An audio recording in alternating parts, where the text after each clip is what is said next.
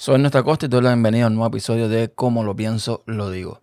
La mejor forma que tengo para medir la temperatura de lo que sucede en Cuba eh, actualmente, en temas políticos y sociales, es observar las conversaciones y el comportamiento de aquellas personas con las que aún tengo contacto dentro de la isla.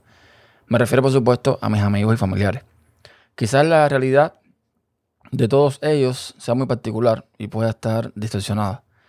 Eh, quizás no es el medio más fiable, pero si me baso en ese método, podría decir que el fuego de aquel pueblo enardecido que salió a las calles a gritar libertad el 11 de julio de 2021, poco a poco se ha desvanecido.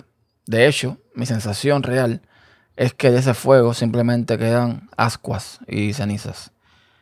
Yo no voy a culpar a nadie eh, aquí, en este episodio, a nadie que haya desistido al perder el impulso.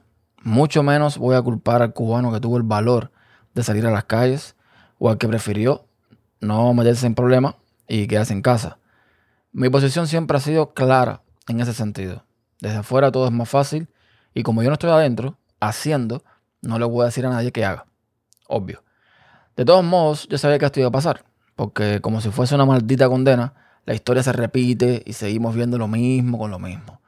La represión y las amenazas por parte de la dictadura siguen funcionando y tienen la fuerza suficiente para callar a todas esas voces que en algún momento, en ese lapso de tiempo marcado por la esperanza, gritaron todo lo alto que pudieron creyendo en un cambio que desgraciadamente jamás llegaría.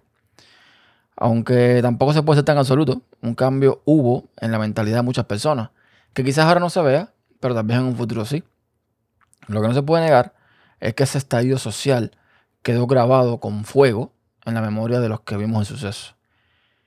Vuelve la aparente calma, la continuidad.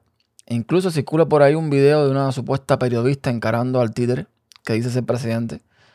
Que no sé si sea real o no el video, o simplemente un montaje para intentar una vez más hacerle creer a la opinión pública de que en Cuba hay libertad de expresión. Y mientras tanto, en las redes sociales son los mismos los que siguen con su lucha y su intento de oposición. Los mismos, algunos adentro, algunos afuera, pero los mismos. Incluso diría que algunos menos, por aquello de la extorsión a, a, los que muchos son sometidos. Que en fin, a parecer nada ha cambiado. Eh, Willy Chirino posiblemente muera y nunca verá ese día que viene llegando. Pero no es tu culpa, Willy. Mm, o sí, porque los afueras, incluyéndome e incluyéndote, tampoco hemos hecho nada efectivo.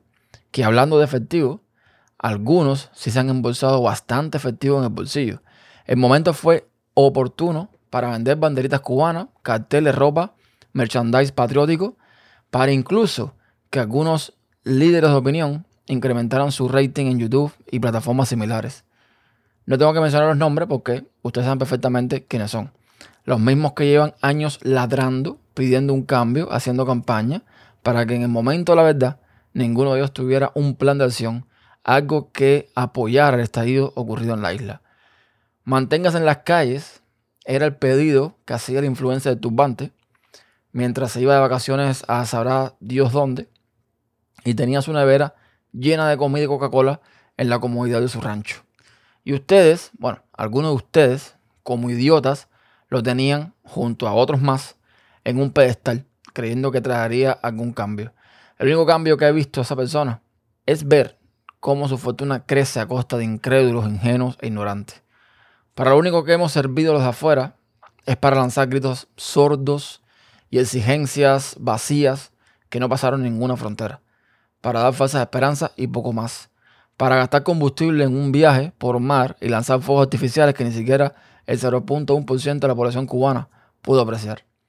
Si quieren estos influencers avivar de nuevo la llama, pues les tocará dejar la comodidad de ladrar desde la distancia y emplear los recursos y los dineros ganados en Internet contando lo que ya todos sabíamos, pero que nos entreteníamos volviendo a escuchar.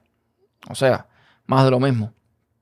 Usar ese dinero, esos recursos, ese efectivo ganado a costa de que se sigan haciendo sacrificios y ponerlos en manos de los que realmente quieren libertad para Cuba. Pero tampoco se trata de que los de afuera vayan a solucionar lo que los de adentro no quieren resolver. Esto tiene que ser parejo para que funcione. Pero el fuego, sin duda alguna, se desvanece. Y eso es todo. Pueden encontrar todos los episodios en tupodcast.com barra como pienso digo y todos los métodos de contacto los tienen en la sección de contacto. Hasta la próxima.